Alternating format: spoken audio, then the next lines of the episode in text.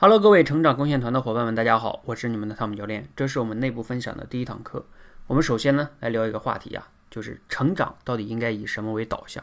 我们每天都在学习，包括买各种付费的知识专栏，我们都希望自己成长。但是你有没有想过，我们的成长到底应该以什么为导向呢？在聊这个大话题之前呢，首先来思考一个小问题：我们到底处在一个什么样的时代呢？相信啊，大家都能感受到。每个人呢手上都拿了一部智能手机，这部智能手机啊非常的神奇，把我们每一个人都连接到了一起。我们所以啊处在移动互联网的时代，这个时代呢让人人互联，也就是说啊我们在朋友圈、在新闻上，你每天能看到各种各样的信息，你一刷朋友圈能看到你的朋友晒各种各样好的东西，就会让你焦虑。同时呢你在新闻上能看到各种各样的一些。新闻，比如说某某九零后又怎么怎么样了，还有某某知识大咖凭一个什么知识付费就能赚几千万，等等等等。总之了，你就会发现，哇，原来自己这么差，原来有那么多牛人。你像以前没有移动互联网的时候，我们都处在一个地域性的限制范围内，我们身边的那些朋友跟自己可能都差不了太多。那这样的话呢，我们都觉得自己还挺好的，就没有那么多焦虑。而现在呢，焦虑感非常的多。同时呢，我们还处在一个什么时代呢？就是这个移动互联网时代在向人工智能的时代在跨越和转变。这个相信大家也从很多的媒体啊、文章啊、书籍里看到了这种信息。据说呀，在不远的将来，机器人会替代我们大部分社会上的这种工作岗位，甚至包括律师、医生的某些工作哈，都可能会被人工智能所替代。用这个《人类简史》和《未来简史》作者尤瓦尔·赫拉利的观点，就是在未来甚至会出现一个阶级，叫无用阶级。无用阶级不是无产阶级哦，无用阶级就是打仗不需要你，干活也不需要你，投票选举也不需要你，就是你跟你在这个社会上，你懂的哈，反正就是没什么用，反正蛮可怕的。你想想是蛮可怕的。所以呢，我们总结一下哈，从当下来看呢。移动互联网时代呢，让人人互联，所以我们经常能看到更更多的牛人，让自己相比之下呢，就觉得自己很差。第二个呢，就是在未来来看，这个我们怎么能跟这个人工智能去拼呢？感觉自己拼不过它，那让自己更焦虑。现在未来都焦虑，所以这种焦虑感呢，就会催生出当下非常火的这个这两年知识付费。人们啊，因为怕自己被时代淘汰，也希望自己可以更好的成长。结果呢，就会买买买买买，这种买买买呢，基本上已经到了一种盲目的状态。反正不管哪里有一个什么大咖讲了个什么东西，让你几天几天怎么怎么样，学了就能怎么怎么样，然后你就买。买了之后呢，自己就是越买越迷茫，因为你学了之后那么多的道理自己做不到，其实还是改变不了自己。所以呢，我们很多人啊，就是比较迷茫，又希望成长呢，又成长不了。所以，我们今天这个话题就非常重要。那我们成长确实是一件必须的事情，在这个时代，因为你不成长，更有可能会被淘汰。只是说，我们到底应该怎么样去成长，以什么为导向？总之了，就是不能盲目的去成长，越盲目就越越焦虑。给大家举一个我觉得比较贴切的例子，是这样的哈，就像一条船在大海里航行，你总要有一个导向吧，有一个目标吧。你不能说啊，我这个在大海上，我想东看看西看看，我在大海上钓个鱼行不行啊？这肯定是不行，因为你在大海上，除非你是去旅游的。同时呢，你也不是说天天要把这个船装修的怎么怎么好。你看很多人天天又说我自己要成长升级，认知升级，这升级那升级。但是你那是把船搞得很好，你把船搞得很好也没用啊。你最终你这个船要去到哪里才是最最重要的。也就是说，比如说我们把这个船比作为一个你要去一个目的地的，你目的地你肯定是要无论是送人还是送货，你是要有一个服务的，你要把这个东西给人家送到那儿的。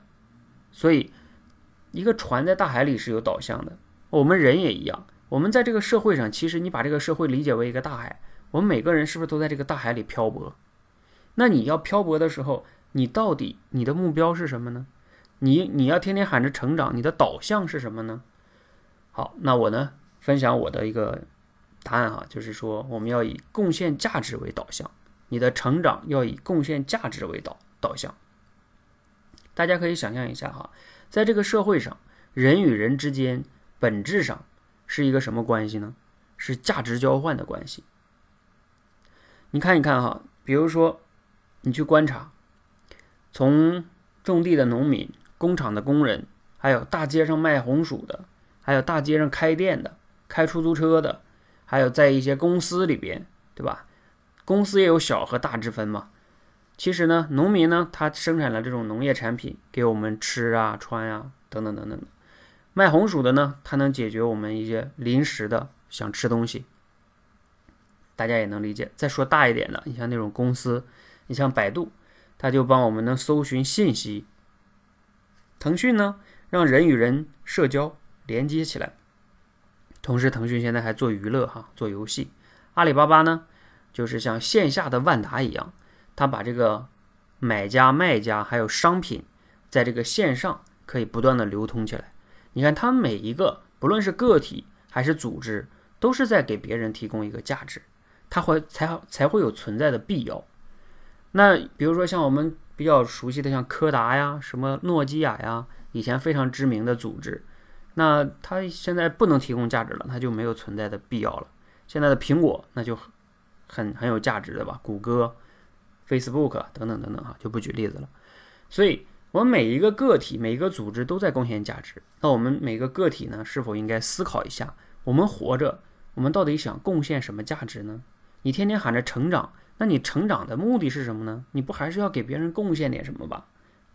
尤其是你贡献这个价值，你也要思考，你有什么独特的、不可替代的地方吗？好。其实呢，当你要是你仔细想想，当你能给别人提供了独特的、不可替代的这种价值的时候，我们自己想要的那些成功啊、财富啊，其实自然就会来。甚至呢，我有一个观点是这么说的哈，叫你自己的价值到底多大，取决于你能给多少人提供哪些独特的、不容易被替代的价值。你看看人家，比如说阿里巴巴吧，或者腾讯，他们这种社交软件，还有这个上面购物的软件。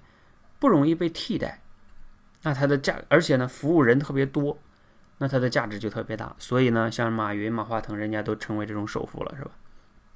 好，那最终呢，我们来聊一个结论哈，就是我认为哈，其实对于一个如果你不想浑浑噩噩的混过一生的人来说哈，贡献价值呢，就是你活着你必须要思考的一件非常非常重要的事情。我们的成长呢，其实就是为了让自己更好的去给别人贡献价值。同时呢，也就实现了自己的价值。如果啊那些不以贡献价值为导向的成长，在我看来很可能啊都是自欺欺人。好，那今天的分享呢就到这里哈。主要的呢分享清楚了，就是我们的成长，我的观点也很清楚。你的成长就是要以贡献价值为导向的，所以呢我也就成立了这个成长贡献团。其实成长贡献团呢不仅仅是给大家要分享一些所谓的知识干货。我觉得目目前市面上已经有好多大咖讲了很多的知识了，够你们学的了。当然，我也会分享一些知识哈和干货。更重要的就是呢，我希望能带领一些人，一些靠谱的人，做一件靠谱的事情，给他人去贡献一些真正有价值的服务。同时呢，在这个过程中啊，也就让我们每一个人获得了真正的成长。这是我成长贡献团的一个真正的宗旨和目的吧。希望呢对大家有帮助，让我们共同成长。为他人去贡献价值，包括呢实现自己的价值。谢谢大家，谢谢。